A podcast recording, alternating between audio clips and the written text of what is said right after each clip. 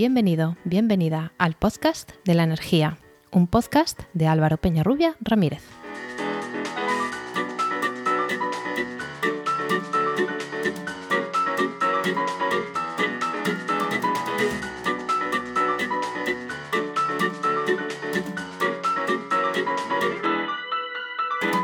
Hola, hola. Recibe la bienvenida al capítulo 36 del 22 de mayo del podcast de la energía. Un podcast de Podcastidae, la red de podcast de ciencia, medio ambiente y naturaleza.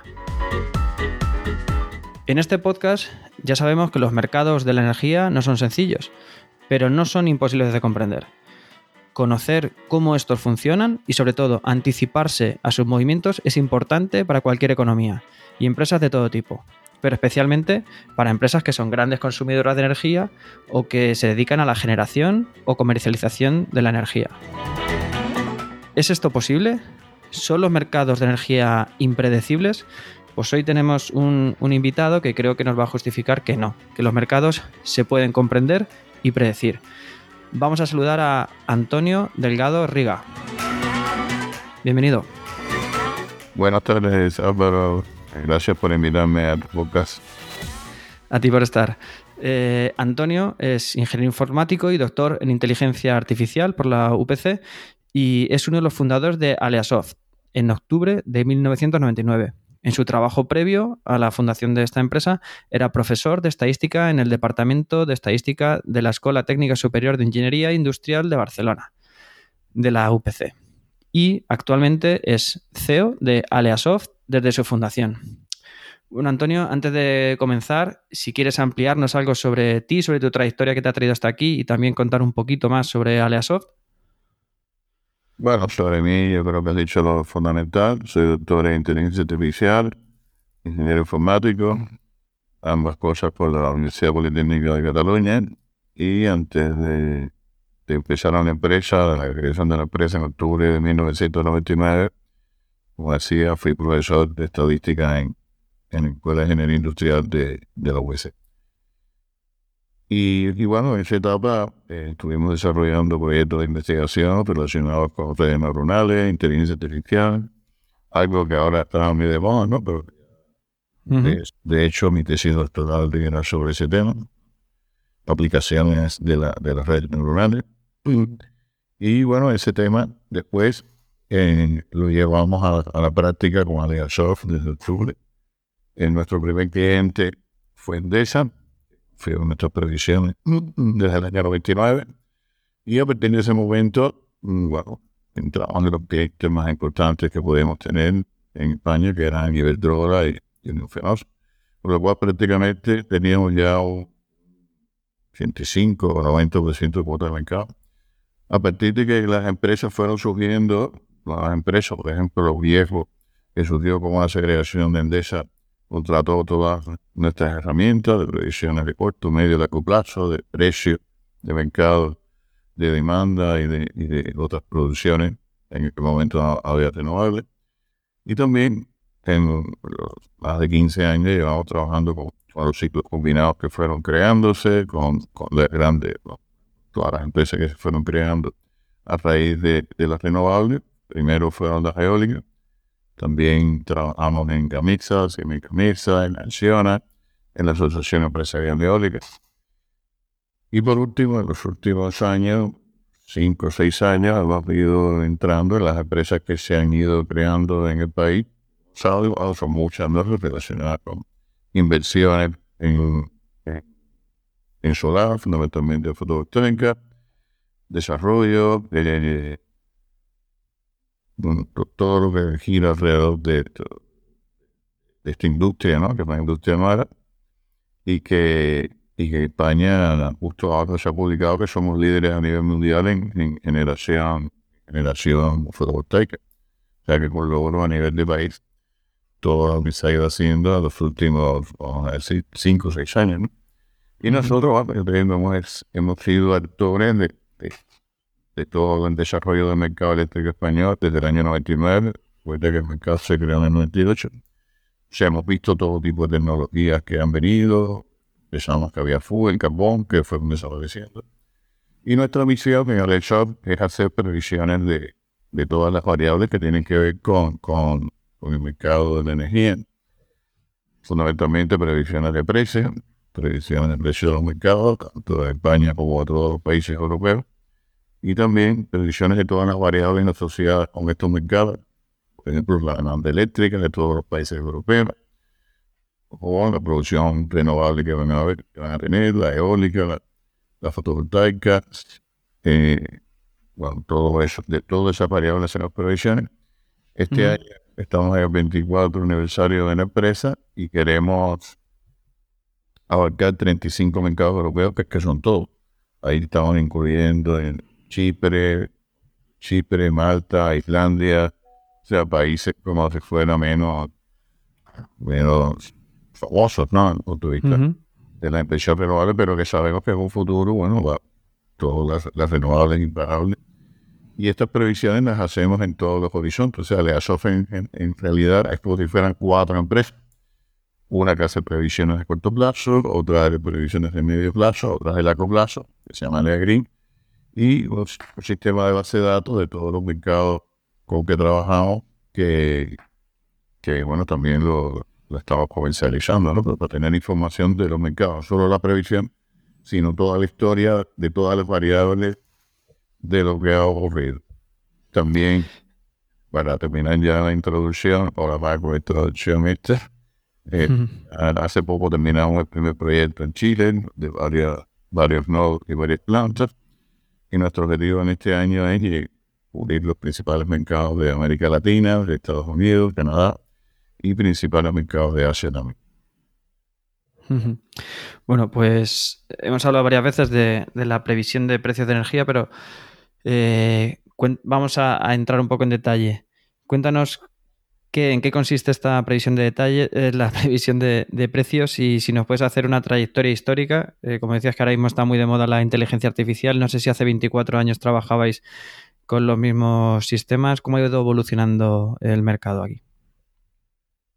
Bueno, son dos temas, ¿no? Nosotros desde, desde comenzamos, comenzamos con la misma metodología, o sea, la que la hemos, hemos ido ampliando, modificando, con nuevas cosas que hemos ido incorporando, pero en principio es la misma metodología basada en inteligencia artificial, en redes neuronales. Eso es importante porque eso da coherencia científica, o sea, nosotros no cambiamos la metodología, es la misma de toda la historia, que es la historia del mercado español y europeo y eso se agradece porque es una metodología coherente, científica, y nuestros clientes confían en nosotros, que es muy importante en estas situaciones de vaivenes que hay en el mercado. Como te decía, el mercado ha ido cambiando en, todo este tiempo, me refiero a las, tecnologías que producían han sido sustituidas una por otra. Había, años había carbón, había fuel, el carbón fue desaparecido, fue sustituido por, por ciclos combinados. El carbón también parte de, fue sustituido por los ciclos combinados. Después los ciclos combinados fueron sustituidos por eólica que fue entrando. Y también, bueno, los últimos cinco años ha habido un gran incremento de, producción sobre la fotovoltaica.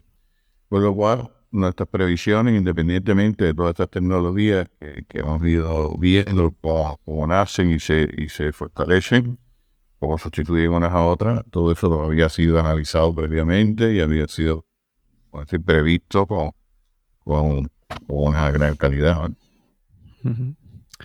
Bien, pues vamos a, sin entrar en detalle, porque eso nos daría para varios programas, como vamos a hablar de previsión de mercados, si puedes hacer un repaso sucinto de los distintos mercados, vamos a fijarlos en España de momento, eh, que manejáis vosotros. Ya digo, sin entrar demasiado en detalle, porque tampoco sé eh, pues el mercado eh, diario, ¿no? que es el, quizá el más conocido y que aquí ya analizamos también en, uno de los primeros programas con, Simona Sacripante. Cuéntanos un poquito cómo funciona el mercado pool eléctrico, aunque creo que también manejáis mercados de gas, ¿no? Y alguno más. Sí, Cuéntanos un, un, poquito por encima cómo funcionan para luego entrar en, cómo lo predecís. Sí, mira, el mercado fundamental que se predicciones es el mercado, el mercado de electricidad, no solo en España, sino en todos los países europeos. Y, también hacemos predicciones de electricidad, de, perdón, de precios de gas. También para hacer estas previsiones de precios se necesita tener las previsiones de todas las variables que influyen.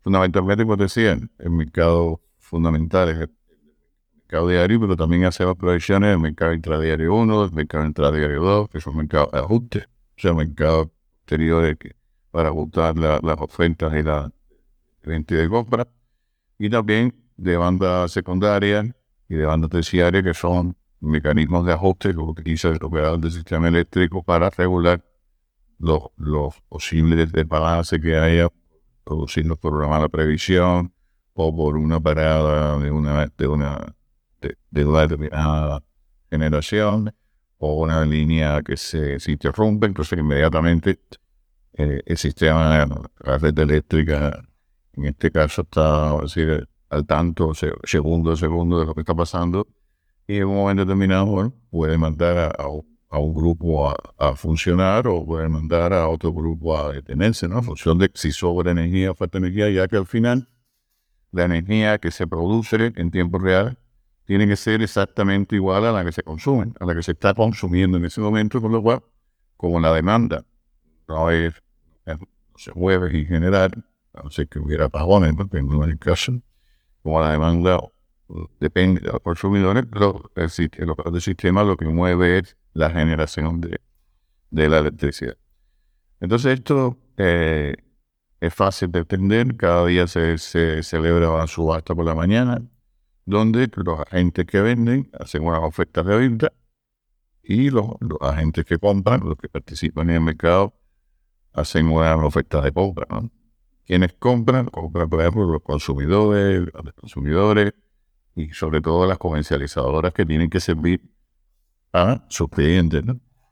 Entonces hacen ofertas de compra o los que venden, que quiénes son los que venden, las utilities, las grandes empresas que eran tradicionalmente y todas las renovables también que bueno, van, van produciendo, tienen que hacer también sus ofertas de, de venta. No todas las unidades que generan tienen que hacer ofertas de venta por la mañana para las próximas 24 horas del día siguiente. Entonces, se produce a mediodía una casación, casa en función de lo que se oferta de venta y de compra, y también las ofertas, hay una segunda pasada que, tiene que ver con las interconexiones, porque es posible que algo, mm, alguna oferta de venta no se haya casado en España, pero es lo suficientemente barata como para casarse, por ejemplo, en Francia o en otro país a través de la frontera, ¿no?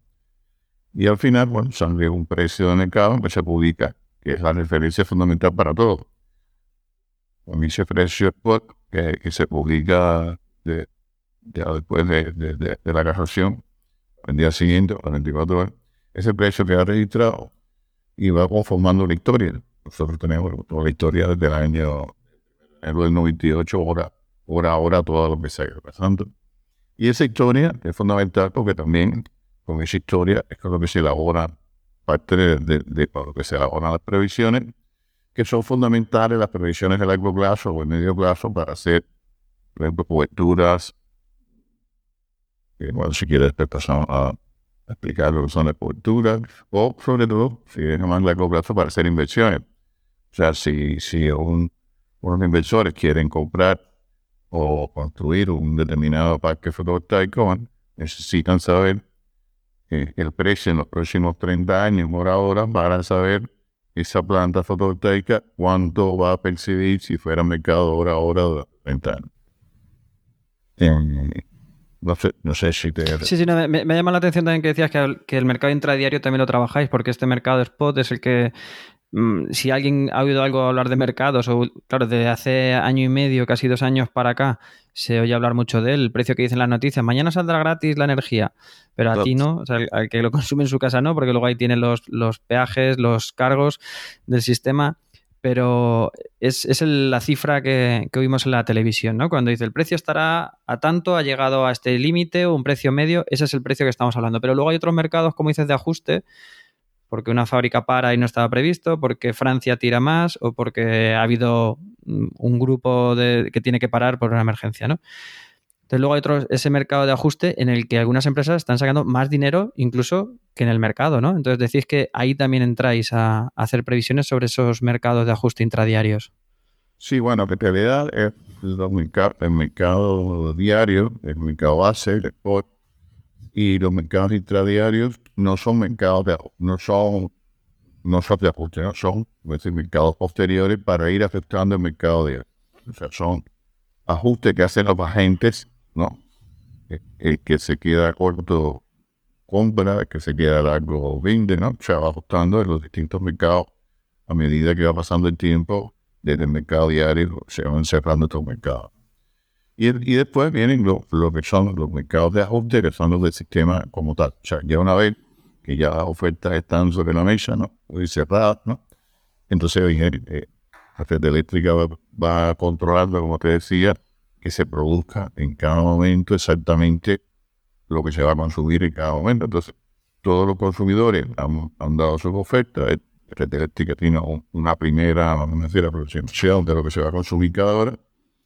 Y, y también tiene lo, lo que han dicho los agentes que van a producir, lo que se ha ido pasando en el mercado o en los mercados de, después Y entonces a partir de aquí viene lo, que son los mercados de ajuste, como decíamos, que en un momento determinado, red eléctrica convoca, por ejemplo, banda secundaria, que quiere decir que en un momento hay que bajar la producción o hay que subir la producción. Entonces, eh, hay que estar de guardia, por decirlo de alguna manera, porque ofertó en ese mercado y Red Eléctrica, vamos a decir, lo, lo, lo casa y, y, entra en, esa, en ese mercado de ajuste como tal. ¿no? O sea, están los intradiarios, que, que igual hoy dice que ha habido algún intradiario negativo, ¿no? que es una cosa curiosa.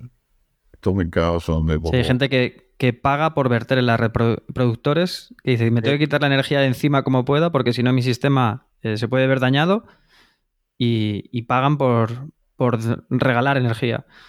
Sí, es poco. A ver, y veces, por ejemplo, en Alemania, igual, Francia, hemos tenido precios de menos 200 en algún momento porque hay nucleares. Entonces la nuclear tiene que producir siempre, independientemente, tiene que, que vender la energía a precio que sea.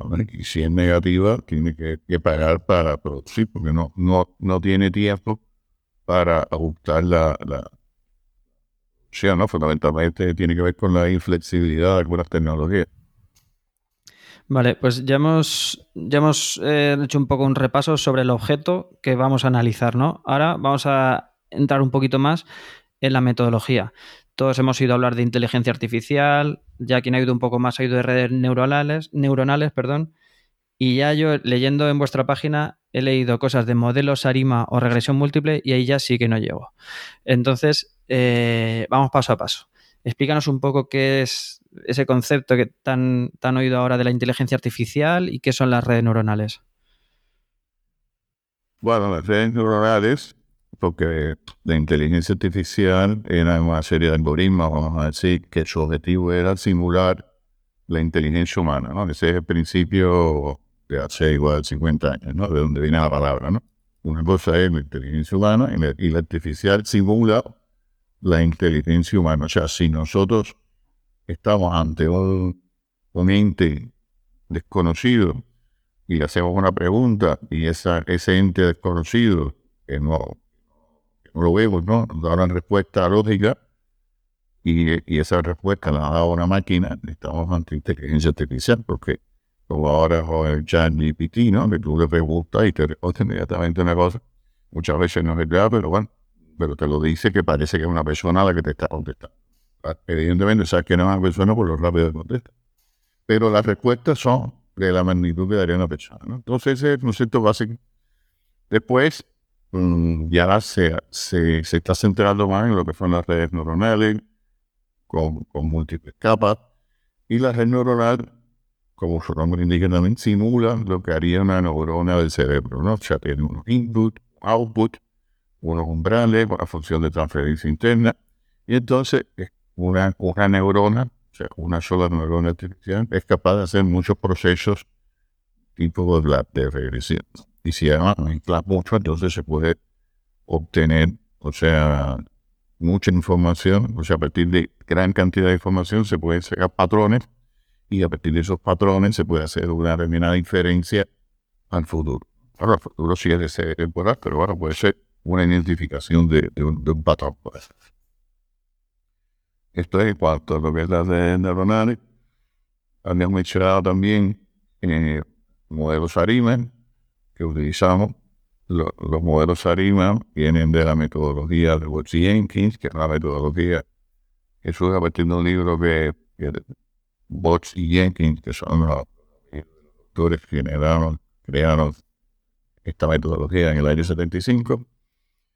Y esa metodología se fue imponiendo en todas las universidades, en los centros de investigación, en los centros donde se hacen previsiones, bancos centrales de los países, bueno, organismos, organismos públicos que necesiten hacer previsiones, entonces empezaron a utilizar esta, esta metodología, que es una metodología que tiene más de 45 años en este caso, y que bueno, ha, demostrado que es una buena metodología de previsiones de futuro, ¿no? Pues tiene una serie de características de fenómenos que se repiten, ¿no? Como el precio de la electricidad, que tiene unos patrones, o sea, es factible de predecir, pero también se puede predecir, por ejemplo, la cantidad de viajeros que van a viajar en una línea aérea cada mes, o, o bueno, distinto, cualquier cosa, ¿no?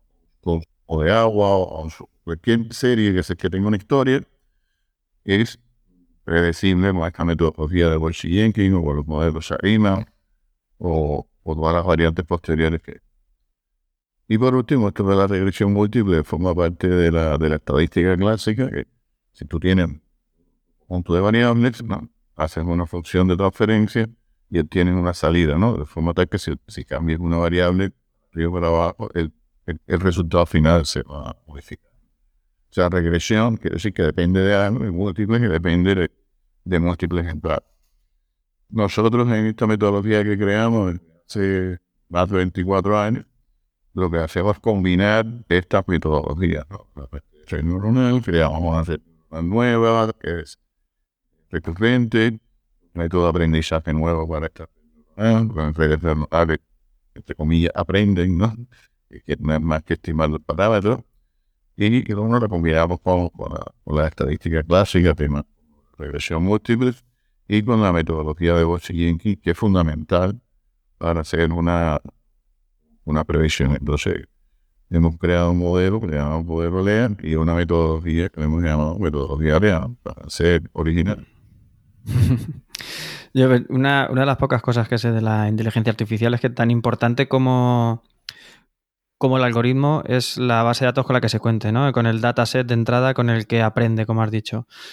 Ahí me, me explicaron lo que era el machine learning. Eh, algo, eh, le voy a poner mil fotos de gatos, entonces un gato hacia arriba, un gato hacia abajo, el gato mirando hacia adelante, eh, más oscuro, más claro, entonces al final el software, la, red neuronal, eh, aprende a, distinguir lo que es un gato habiéndole puesto muchas alternativas. El problema es que también se le puede meter sesgos, ¿no? Si el gato siempre es de color claro, a lo mejor le pongo un gato oscuro y el sistema no lo reconoce. O si el fondo siempre tiene un fondo verde, si no le pongo el fondo verde, dice, pues esto no es un gato. Entonces es tan importante es el, algoritmo como los datos de entrada que se le den, ¿no? Entonces, como dices tú, eh, contáis con todos los datos mm, históricos y vamos a adentrarnos un poco más, ya que hemos conocido un poco más eh, cómo, es el mercado, qué mercados analizáis y, y, también una introducción sobre qué son las es la inteligencia artificial, redes neuronales. Vamos a entrar ya en la, en la modelización que hacéis, ¿no? Tenéis mm, tanto mm, modelización de la demanda como de la oferta, que es, es importante porque volviendo atrás hay una casación entre demanda y oferta. Si, si, modelizamos solamente una de las dos, el punto de encuentro de esas dos líneas pues se nos va, se nos va a desvirtuar. En cuanto a la demanda, por ejemplo, ¿cuáles son los parámetros eh, que tenéis en cuenta? Porque claro, puede ser eh, el día de la semana, la, estación del año, la, la climatología esperada, ¿no? Entonces son un montón de variables que al final influyen en la cantidad de demanda y por lo tanto en el precio. Cuéntanos un poco cómo, cómo modelizáis esa demanda. Bueno, primero déjame decirte que nosotros en Aliasoft somos líderes europeos en previsiones de demanda. La calidad nuestra es máxima, trabajamos en varios operadores de sistemas eléctricos, en varios centros de control de, de muchas empresas de, Europa. Entonces, bueno, eh, tendríamos que poner en contexto. La, demanda se puede prever para las próximas horas. Por ejemplo, nosotros en el de corto plazo hacemos las previsiones para las próximas eh, 240 horas, o sea, 10 días por hora. Entonces, ¿de qué depende? Depende fundamentalmente, por ejemplo, de la, de la, de la laboralidad. O sea, cada día de la semana tiene una laboralidad diferente, ¿no? La laboralidad es como un coeficiente que dice que, que miércoles se trabaja más que, el sábado y el domingo. El sábado y el domingo, evidentemente, se trabaja menos y bueno, el domingo mucho menos. Esta es la variable de laboralidad. Otra variable importante es la temperatura, que también influye en la demanda.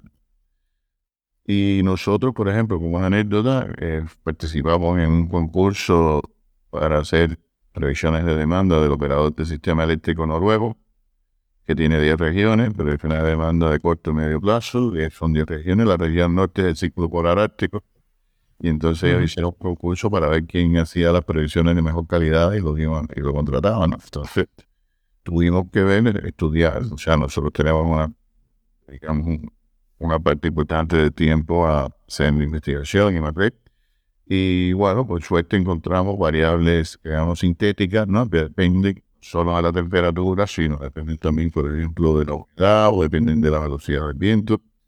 entonces, afortunadamente, encontramos una serie de, de, transformaciones y eso que nuestra previsión, que somos del sur de Europa, ¿no?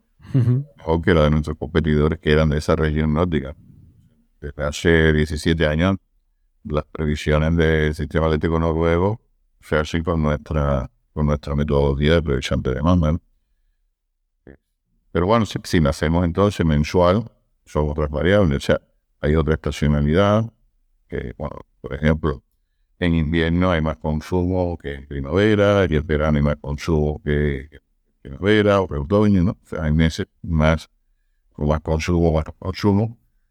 Entonces hay un concepto de Bosch-Jenkins de, de la estacionalidad sea, que hay estaciones y hay un patrón estacional que, todas esas cosas van entrando en el modelo de una forma inteligente y, al final lo que, lo que se hace la predicción es de, la esencia, ¿no?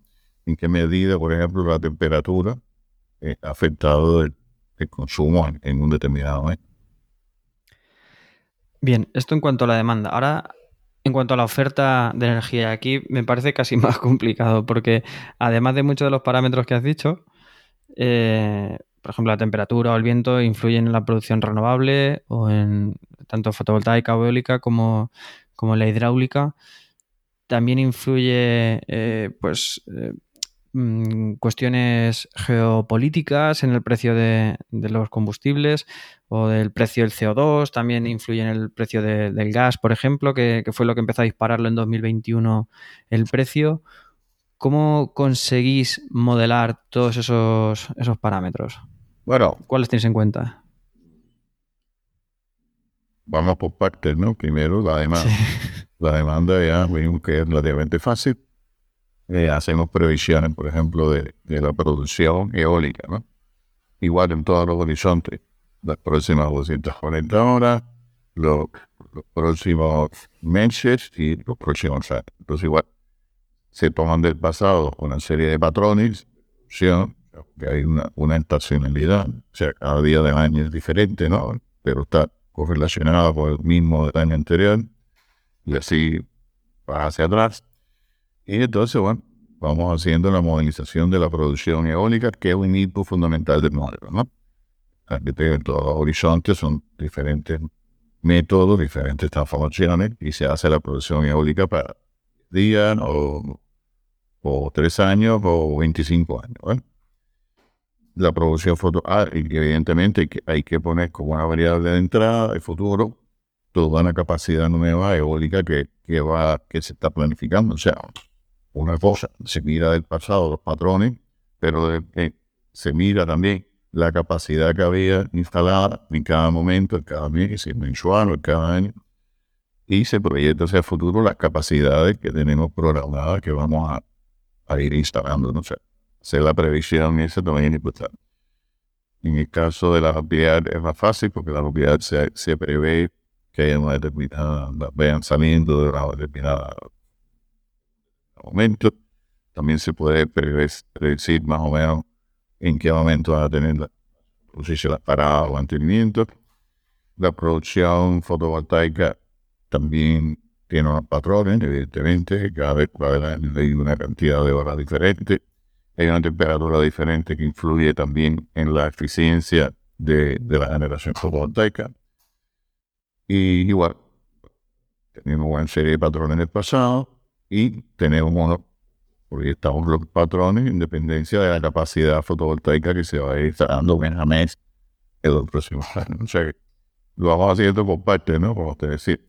Y también están las commodities, ¿no? El valor de, del precio de, por ejemplo, el precio del gas, el precio del, del CO2, el precio del Brent, el tipo de cambio, ya una serie de variables que después, cuando tú tienes todo eso bien montado y bien ajustado y con buenas previsiones de cada una de entonces la, la introducción en el modelo este alear y bueno, se obtiene buena salida. Aunque en realidad eh, nosotros hablamos de un modelo de largo plazo, de corto de medio, pero en realidad cuando estamos hablando de que hacemos una previsión de largo plazo de 30 años, igual estamos combinando 10 modelos o más. O sea, puede ser previsiones a largo plazo mensuales, o trimestrales, o semestrales, anuales, o trianuales, o quinquenales. Mm, tú al resultado final ves una previsión y piensas que es bueno, en realidad son muchos modelos porque hay modelos que captan mejor en unas cosas que otras, ¿no? Entonces, por eso necesitamos hacer previsiones con distintas modalidades. Y al final, y yo creo que es lo más importante de todo, que tiene que ver con la estadística, que tiene que ver con, con Yankees, es que estos procesos, estos procesos con estas características como decirlo de una manera, tienden a un punto de equilibrio. O sea, el mercado eléctrico, el mercado que está en equilibrio, entre oferta y demanda. O sea, si el precio sube, como ha subido en, en estos meses anteriores, desde 2021 para acá, muchas empresas empiezan a cerrar la producción porque no pueden eh, repercutir el precio de su producto final y tienen que cerrar o disminuir la producción. Y también, por ejemplo, muchos consumidores domésticos dicen, bueno, el precio está muy caro, hay que ahorrar, hay que apagar las luces, hay que, no sé, este, cambiar los, los incandescentes estos, que creo que ya no ahora, pero bueno, uh y, y, después los cambias por unos más eficientes. Y eso, bueno, poco a poco ha hecho que, que la demanda mm, se, se, vaya controlando también. Por ejemplo, en abril de este año, hace el pasado, tuvimos la demanda más baja de, los últimos 20 años, sin contar la de COVID, ¿no? Que fue una demanda prácticamente igual que la del COVID. ¿Por qué? Porque bueno, la temperatura era más benigna, porque cada vez hay más eficiencia energética, porque hay empresas que han cerrado, porque la gente está ahorrando y la temperatura fue muy benigna, hay cada vez más autoconsumo, piensa que autoconsumo, sin las familias van poniendo en su casa, van poniendo placas solares que producen, ya no consumen a esa hora, o sea que incluso empiezan a producir, empiezan a a producir e inyectar en la red esa, esa producción. Con lo cual, la demanda de abril ha sido la más baja de todas, como, algo curioso ¿no? de, los últimos 20 años. A ver, eh, vamos a ir metiendo algunos parámetros también que complican un poco la, predicción. Bueno, has nombrado el autoconsumo, que no, es poco también. Y, por ejemplo, se me ocurre eh, qué está pasando con los curtailments, que es el, fenómeno, bueno, el, suceso cuando hay mucha producción, pongamos, de fotovoltaica o eólica, o quizá hay mucha en un nodo de la red, entonces a lo mejor están inyectando muchas en una zona, si se está produciendo en una zona alejada del consumo, a lo mejor la red no es capaz de evacuarla y llevarla donde se está consumiendo en ese momento. Por eso mucha gente dice que están los aerogeneradores, aerogeneradores parados. Pues puede ser porque no haya demanda en ese momento, porque, porque están en mantenimiento, porque está en mantenimiento la red, o también puede ser porque en ese momento hay demasiada eh, energía para inyectar y el operador de la red pues decide que es mejor tener un ciclo combinado, por ejemplo, porque aporta inercia a la red, estabilización de frecuencia, etcétera, y decide que la foto, la eólica no tiene cabida en ese momento. Entonces eso, la verdad es que me, parece difícil de modelar eso y también uno con, con, otra cuestión que está ahora mismo incipiente, todavía no está desarrollándose mucho, es el almacenamiento a gran escala. Eh, almacenamiento standalone, o sea, parques que son solamente de, baterías, son grandes conjuntos de, baterías, o asociado a producción eólica o fotovoltaica que van a desplazar la producción hacia otras horas. ahora, cuando oímos, volviendo a lo de antes, que hay horas gratuitas, eh, entre comillas, en las horas centrales del día, donde hay más sol y también disminuye un poco el consumo diario, entonces, eh, poco a poco vamos a ver cómo ese, o, pienso yo que poco a poco veremos cómo esa disminución de, del, consumo se va a amortiguar porque va a haber un consumo, digamos, ficticio, porque se van a recargar baterías, ¿no? Para esa fotovoltaica meterla a horas en las que la fotovoltaica no produce. ¿Cómo estáis introduciendo esos parámetros, eh, esos fenómenos como que la red se colase en algunos sitios por la inyección de renovables, se produzcan esos curtailments y por otro lado también la aparición del a medio plazo o corto ya del almacenamiento a gran escala? Bueno, sí. Empezamos por el curtailment, que fue lo primero que, que dijiste. En principio, eh, si todo hubiera ido bien, la red eléctrica, el sistema eléctrico tendría que haber dimensionado en cada una de las subestaciones lo que se va a conectar. No es infinito lo que cabe en, una subestación. O sea, al principio eso está, entre comillas, controlado. O sea, los puntos de conexión son finitos y se Entonces, ¿qué ocurre? Igual que, en algún momento igual no hay la suficiente evacuación del nodo. o sea, Estamos hablando de un nuevo, nuevo sistema. O sea, red eléctrica como sistema, sobra energía en España, bueno, intenta, Francia, por ejemplo, como una, una gran batería, de hecho, estamos exportando mucha, mucha energía por esa, por esa red. Entonces, el curtailment es más bien un tema local. O sea, por ejemplo, este año, este verano tuvimos curtailment en algunos nodos de Extremadura, donde hay tema solar, que vamos a decir que produce gran cantidad de, energía en verano porque hay mucho calor. O sea, la fotovoltaica, es la temperatura muy alta la perjudica, océano, en la termosolar la beneficia el calor y beneficia la, la luminosidad. ¿no?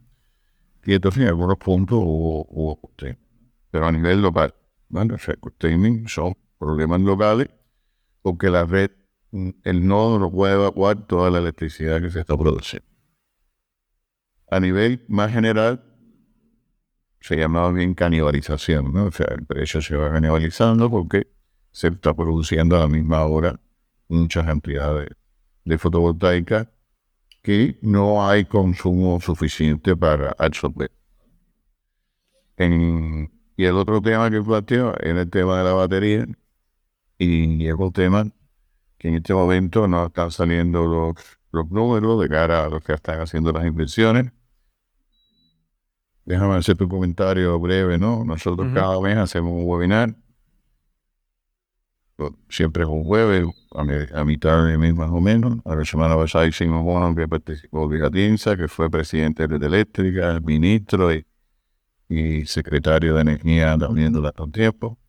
Y bueno, muchos de estos temas los vamos tratando. E, este que hicimos la semana pasada fue el número 33.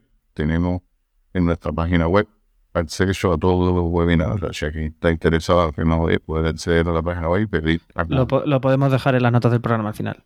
Alguna grabación, ¿no? Lo digo porque vamos repitiendo estas cosas, vamos a decir, constantemente. ¿no? El tema, eh, ¿cuál es el problema?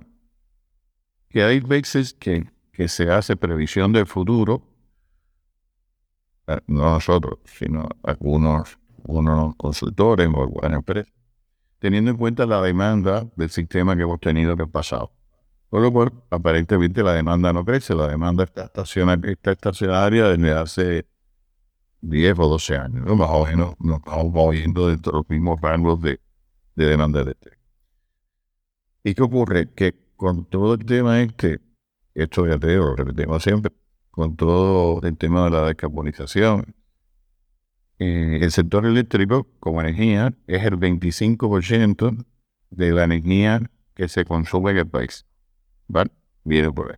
Hay otro 75% que es transporte, fundamentalmente transporte e industria y también bueno, calefacción que no es eléctrica.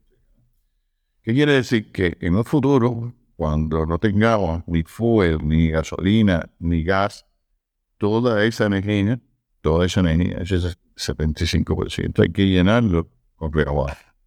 Eso, eso es una cosa que prácticamente nadie habla de eso. estamos hablando de que el volumen del sistema eléctrico se tiene que multiplicar por 3, por 4 o por 5.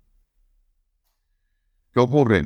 Bueno, red eléctrica no son nacionales, o sea, tienen unos planes de hora de la red de, de, de distribución, pero que valen que, o sea, hay que crear un aparato digestivo para digerir toda esta cantidad de acción que va a tener. Y por eso, transitoriamente, en un momento puede haber cortina porque estamos, vamos a, hemos un salto muy, muy grande en lo que es la generación renovable, pero no en la red de distribución, o en la red de transporte, o en la cantidad de los lados, y tampoco en la batería. En uno de los webinars que hicimos, invitamos a unos, fabricantes de baterías y nos decían que en España una, la retribución que tenía la batería estaba en el orden de 50 mil euros al año, mientras que en el Reino Unido estaba en el orden de 130 mil euros. ¿Cuál es la conclusión? Que en, en el Reino Unido se está invirtiendo en baterías cada vez hay más batería, se está, sea, pago por capacidad, ayuda a la instalación. Y nosotros aquí en España tenemos un programa regulatorio grande con el tema de las baterías y almacenamiento, que los pagos por capacidad están previstos para garantizar el suministro, pero es que ahora estamos hablando, ahora es que sobra suministro. Entonces, hay que regulatoriamente no tratar este tema. Lo, lo, que, lo que venía a decir de la metodología. ¿Cómo se ve esto en el futuro? Bueno, en el futuro hay un equilibrio. O sea, ahora estamos viendo, pero el domingo pasado tuvimos muchas horas, muchas horas con cero, precio cero por la calidad. Que se está produciendo más de lo que sistema está consumiendo. Hay algunos eólicos que paran, o sea, no, es que pare, no es que pare porque red eléctrica se lo diga solamente, esos son ya los mercados de ajuste, sino que como ven que el precio va a ser cero, directamente no ofertan un precio más alto y no, y no entran a casa. O sea, ni siquiera, ni siquiera se casa. ¿Por qué? Porque producir eólica tiene un coste, o sea, un coste de mantenimiento. Por lo cual, mientras más horas yo produzca, vamos a decir que, que más horas de mantenimiento tengo que, que pagar y nada más no tiene sentido producir si, si ya el precio está en cero. O sea que no, sería totalmente absurdo. Por lo cual, mucha eólica va a parar. Nosotros pensamos que esto va a situación transitoria hasta que se estimule el, el, almacenamiento. Eléctrica ya tienen 2 gigavatios de batería, vamos a decir, aprobados, y 7 en, en fase de estudio. Estamos hablando de, de, de 9 gigavatios que pueden estar. O sea, a pesar de que no son rentables, estas baterías, o sea, hay empresas que están apostando a estas baterías. Sobre el tema del almacenamiento, una cosa importante, o tan importante como que es el tema del almacenamiento estratégico, el almacenamiento estacionado, que en este momento lo hace solamente el bombeo. Como factor de, almacenamiento bombeo y, y es un tema en que va a ser difícil invertir, pero bueno, que se está potenciando, que se puede invertir en nuevos ¿Cuál es el futuro del almacenamiento estacional? Pensemos que en invierno vamos a tener cuatro veces más demanda que el actual. Igual, Europa dependerá de nuestras renovables también, las que producimos con el viento o con el fotovoltaica. Pero en invierno, ¿qué pasa?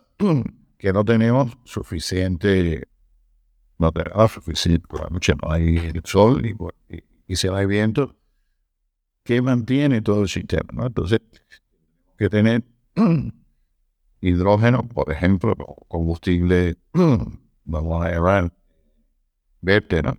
Una verde, para que pueda sustituir el gas. El gas en este momento no es solo un factor de producción, que algo que lo combinamos, que son muchos, incluso están es prácticamente subestimado desde el punto de vista de lo que pueden producir, subutilizados, mejor dicho.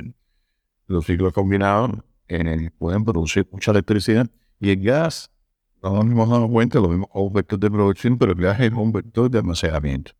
Tenemos un de gas, tenemos un trato de barcos que van viniendo en las épocas del año, y esa es nuestra batería. Cada barco, por decir algo, cada tanque es la, batería que vamos teniendo para producir gas en invierno o en verano. Por eso los ciclos combinados entran y, producen bastante. Entonces, ese es el dilema, que en la medida en un futuro no tengamos nucleares, porque ya no tengamos gas, tenemos que producir todo con, renovables, ¿no? Por lo, por lo, cual, el tema del curtailment es un tema todo que puede haber un tema generalizado Igual que No tiene, no tiene demasiada repercusión en la red de los precios, dices. No, de cara al futuro, ¿no? Sobre todo al futuro, claro, sí. En un futuro más electrificado, desde luego se espera que no vaya a ser ningún problema. No, porque, porque piensa que el curtailment es energía que se, que se pierde. O sea, el es sinónimo de vertido, ¿no? Es como, hay veces que cuando llueve mucho, los embalses tienen que verter. O sea, a través de canales que no son, que no son los que producen, porque si no, se, el envase puede desbordarse y, y, y Entonces, hay, unos canales, vamos a decir, de evacuación, donde se va vertiendo agua que se pierde de cara a la generación o de cara al regadío, todo. Eso se llama vertido.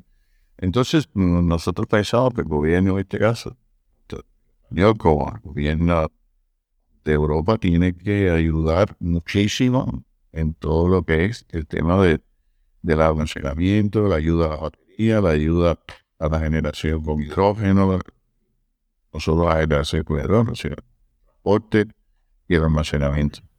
Sí, hace, hace un, par de, un par de semanas hubo una cumbre de, de UNEF precisamente sobre esto, sobre almacenamiento de hidrógeno y, el, resumen, más o menos el consenso que se recogió de los dos días allí de ponencias era que se necesitaba un poco de claridad regulatoria, el pensar en algunos pagos por capacidad, como decías tú, no, no por porque falte, sino porque sobre energía. Y, si el almacenamiento es estratégico, no pueden tener el mismo tratamiento que otra fuente de, producción, tienen que tener un tratamiento diferenciado. Eh, si permites, vamos a ver otra cuestión que a mí también me, de las previsiones me, intriga un poco. Es decir, vosotros bebéis de, del pasado, de los datos del comportamiento de, los mercados y de la demanda.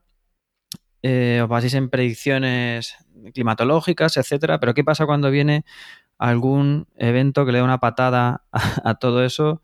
Llámese guerra de Ucrania, llámese COVID o llámese Filomena. O sea, cualquier predicción es una predicción y entonces entiendo, que también tendrá sus márgenes de error, ¿no? Eh, viendo vuestra página, eh, tenéis publicada aquí, a modo de ejemplo, ¿no? Una predicción de 2011, si no me equivoco, que 2010, que hasta 2019 funciona perfectamente, se va ajustando entre los márgenes máximos mínimos, en 2020 llega el COVID y se estropea la cosa, y, en 2021 también llega eh, la crisis del, del, gas, ¿no? Entonces se disparan los precios del CO2, se dispara el precio del gas era una cosa que era difícil de prever, eh, sobre todo a largo plazo. ¿Y cómo gestionáis eso eh, los modelos? Ya digo, guerra de Ucrania o, cualquier suceso de estos sobrevenido, eh, ¿cómo se encaja en una predicción a medio y largo plazo? Bueno, está bien que he mencionado esa predicción que hicimos en octubre de 2010, una predicción que hicimos a 15 años, a mes, y la tenemos publicada. Y como ves, durante hasta el 2000, recuerdo, 19, 2019 tuvo, venía una precisión, después como vino el COVID y baja, después viene la subida de gas, sube, pero lo importante que es te quería mostrar al principio, ¿no? es el tema del equilibrio del mercado. Tú ves que esa curva sigue y, y, y cómo los futuros van tendiendo a ese valor. Independientemente de la tecnología que había en el año previo a 2010, que era fuel. Había fuel, había carbón, había, no había tanto gas, no había eólica, no había, o prácticamente no había eólica, no había fotovoltaica. O sea, era otro mercado. Pero había un equilibrio. Y ese equilibrio, el modelo lo logra captar y lo logra proyectar a futuro 15 años mes por la que Y ese equilibrio se ha mantenido, o sea, esas previsiones son excelentes. o sea, que eso también nos ayuda mucho a que la gente vea la calidad. O sea, que en un momento baja, baja el, precio porque hay una situación extraordinaria con el COVID, que se cierra el país a mediados de, de marzo de 2020, se cierra el país completamente, no podíamos ni salir de la casa. Y bueno, las, empresas cerradas, todo el país cerrado, todo. Entonces, bueno, el precio baja hasta 15 euros, me parece, en, en abril. Y se da megavatio. El, el precio del gas en ese momento estaba en torno de 5 euros el megavatio. Y eh, un drama para reproducir, para bien, o sea, un drama total. Después nosotros a mí hacemos webinars, no os preocupéis que el precio va a subir, ¿sabes? Pero que el, el precio sube, hay un equilibrio, esto no se va a quedar aquí para siempre. Y evidentemente, bueno, después subió, debe subir Y como anécdota te cuento que cuando tuvieran la previsión esa, que el gráfico publicado en la web, en enero de este año, cuando tuviera, cuando cerró enero, la diferencia que hay con lo que dijimos 12 años y medio adelante, es de 3 euros nada más en enero. Quiere decir que hay ese punto de equilibrio, con todo lo que ha pasado, COVID, con Rusia, con temas regulatorios, el 7% que se pone, que se quita, el céntimo verde, bueno, todas las tecnologías que van cambiando, el PNI, que ahora dentro de un mes tendremos un PNI nuevo, ¿no? Que, va a ser, vamos a decir, un salto cualitativo que tendrá que decir qué es lo que vamos a hacer en el futuro y cómo vamos a hacerlo, ¿no? Y cómo se va a incentivar el hidrógeno que vendrá y, y, la batería que Entonces, por eso digo que es importante este gráfico que tú mencionas de nuestra web de largo plazo, porque es lo que nos ha dado confianza. Nosotros somos una empresa, digo, somos una referencia en España para hacer. Pero porque no hay bandazo, porque hay una coherencia, porque la metodología es la misma, porque el punto de equilibrio siempre se va a alcanzar.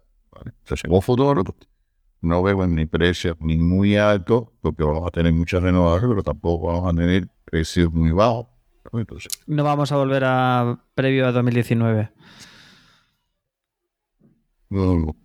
Bueno, es que, es que ya te digo, en enero alcanzamos un precio pues, que fue previsto dos años y medio antes, o sea que evidentemente hay una tendencia al alza porque hay inflación, o sea, evidentemente no es lo mismo porque vale un euro en enero de 2019 que en enero de 2024. Inflación que, que, influye. O sea, el precio tiene una tendencia como a se aumenta, ¿no? Pero viendo lo mismo, lo que nos caracteriza es la confianza, la coherencia, la cientificidad y, la calidad de las previsiones a largo plazo, sin dar bandazo de un entre otros como pasa a otros consultores, ¿no? Que un día en enero dice una cosa, en, abril dice otra, con todo el prejuicio que esto representa para los, para los inversores, ¿no? Fijemos las previsiones, estamos hablando de miles de millones de euros de inversión. Y bueno, ya, ya por ir finalizando, eh, no sé si nos puedes hacer alguna previsión. Esto es un servicio por el que vosotros vivís de ello, ¿no? Pero grosso modo, darnos vuestra perspectiva a medio y largo plazo para, el mercado de la electricidad en, España o Europa. Bueno, mira, en, en el año 2018, en noviembre, hubo un foro solar y una persona que habló antes de mí dijo, una persona con mucho nivel, y con un sistema un, sistema que decía que, tenía, ¿no? no digo nombre porque bueno, una persona importante, digo, en tres años el precio capturado por la fotovoltaica será de 10 euros. En noviembre 2010. Claro, cuando llegó a noviembre del 2011, el precio estaba igual, 100 euros. O sea, sí, sí. O sea, entonces, ¿qué quiere decir esto? Que nosotros, y entonces nosotros dijimos, porque hablamos después de esa persona en, ese evento, dijimos, no, nosotros estamos viendo un precio entre 45 y 50 euros, 2018. Poco lo, que planteamos, porque piensa que había 600 personas en ese evento, inversores, bancos, de todo, ¿no? Desarrolladores. Era el sector fotovoltaico reunido. En, en, en, y yo dije, no, 45, 50, porque este precio. O sea que va a haber demanda. O sea que es un poco lo que estamos diciendo. Entonces nosotros estamos en esa, vamos a decir, precio 45, o sea, más de 45, que ha pasado tiempo. Estaríamos una horquilla 50, 55 euros. Y sobre todo, precio capturado por la fotovoltaica relativamente alto. O sea, nosotros no vemos, de cara al futuro, no vemos tanta canibalización como bueno. Mm. Pues muy interesante. Eh, no sé, Antonio, si quieres, por ir terminando, algo que nos hayamos dejado o hacer énfasis en, algo de lo que ya hemos dicho. Bueno, un poco conclusión sobre lo que sea unidad de sol, según previsiones de precio en todos los horizontes, de demanda, de todas las renovables, en todos los países de Europa. Previsiones científicas, confiables, trabajamos, que no te lo he dicho explícitamente, para todo tipo de empresas del sector. O sea, ¿quiénes utilizan las previsiones de corto plazo? Por ejemplo, los que hacen las ofertas de compra, los que hacen venta, los traders, los comercializadores, los grandes, los grandes consumidores que tienen, que van directamente al mercado. ¿Quiénes utilizan las previsiones de medio plazo? Bueno, traders o los que quieren hacer cobertura. ¿Qué quiere decir? Que si yo veo la oportunidad, yo gran consumidor y se ve una oportunidad de ir al mercado de futuro y comprar para cubrirme, hay que hacerlo. Hay que, hay cubrirse, el que compra tiene que cubrirse en el corto, en el medio, en el largo plazo, incluso tener autoconsumo o autogeneración. Y el que vende también, el que vende, que es un poco lo que está planteando ahora Europa, que, que, al final no va a haber ningún cambio de mercado eléctrico, lo que va a haber es incentivar que se utilice más el medio plazo y el largo plazo para hacer cobertura. ¿Para qué? Para que luego pasar lo que pasó ahora, que los grandes consumidores, que los clientes domésticos que iban a, tarifa, eh, evidentemente estuvieron pagando unos precios super altos. ¿Por qué?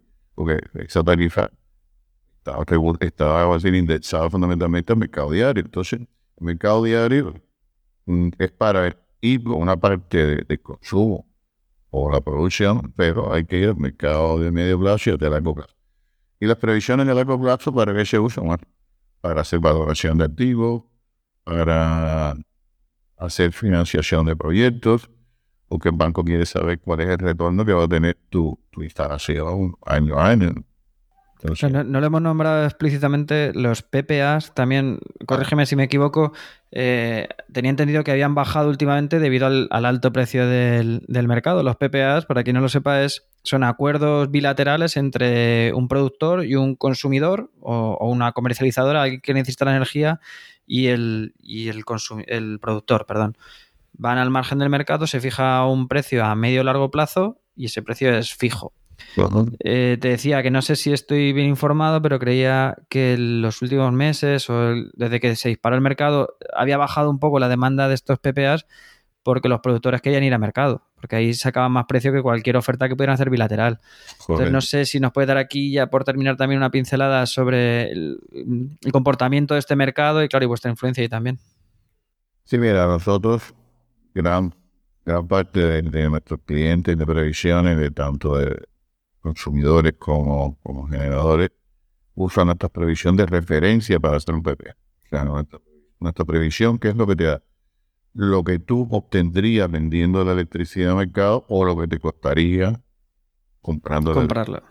Con lo cual, tú dices, bueno, yo sé, ya el mercado lo tengo por aquí, ¿no? Entonces, ¿cómo se estipula un PPA? Bueno, se hace un determinado descuento, ¿no? Porque claro, como que lo estoy vendiendo, no, no has contado día a día, hora a hora, sino que estoy vendiendo como un lote. ¿no? Y eso y también depende de la, de la capacidad que tengan las dos partes que hacen el PPA. Si son dos iguales, bueno, yo con de equilibrio que pudiera ser ahora, el que quiere comprar, quiere comprar a 40 menos y el que quiere vender, quiere vender a 50. Ah, evidentemente no hay una, una disociación, ¿no? Si hubiera más Había una perspectiva de que el precio iba a ser alto y y empezamos a, a, dejar de lado, pensamos que iba a ser como sector, ¿no? y los bancos empezaron a hacer eh, financiación en merchant, ¿no? O sea, se veían precios altos y los bancos dijeron, bueno, ya no, ya el PPA no es obligatorio, ya vamos a hacer o un híbrido o ir a merchant directamente.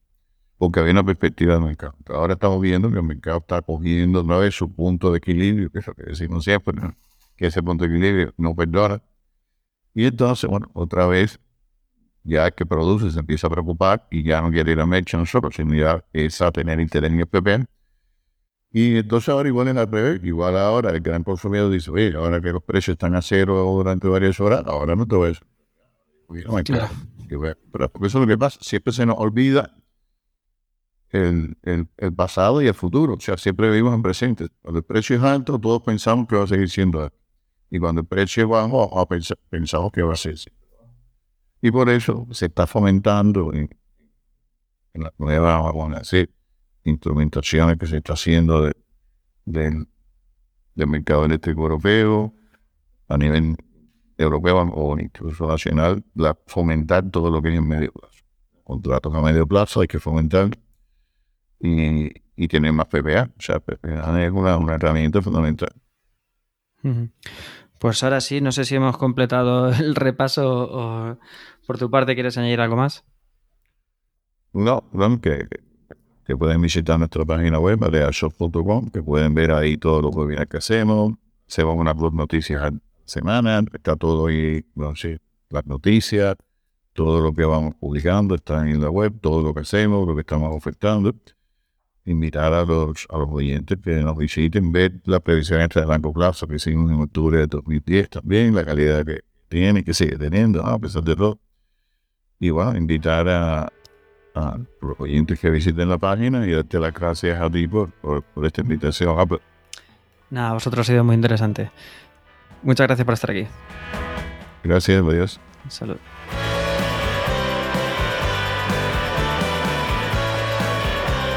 Y hasta aquí este episodio 36 de El Podcast de la Energía. Si te ha gustado, te sugiero que te suscribas. Si crees que a más personas les puede resultar interesante, me ayudaría mucho que lo compartieras. Y si lo que quieres es hacer una sugerencia, comentario, valoración o corrección, lo puedes hacer encontrándome en mi perfil de LinkedIn, Álvaro Peñarruiz Ramírez, o en la página y redes sociales de Podcastidae, y en Twitter con el hashtag El Podcast de la Energía. Nada más, un placer tenerte al otro lado y te espero para el siguiente programa. Sé eficiente. Hasta pronto.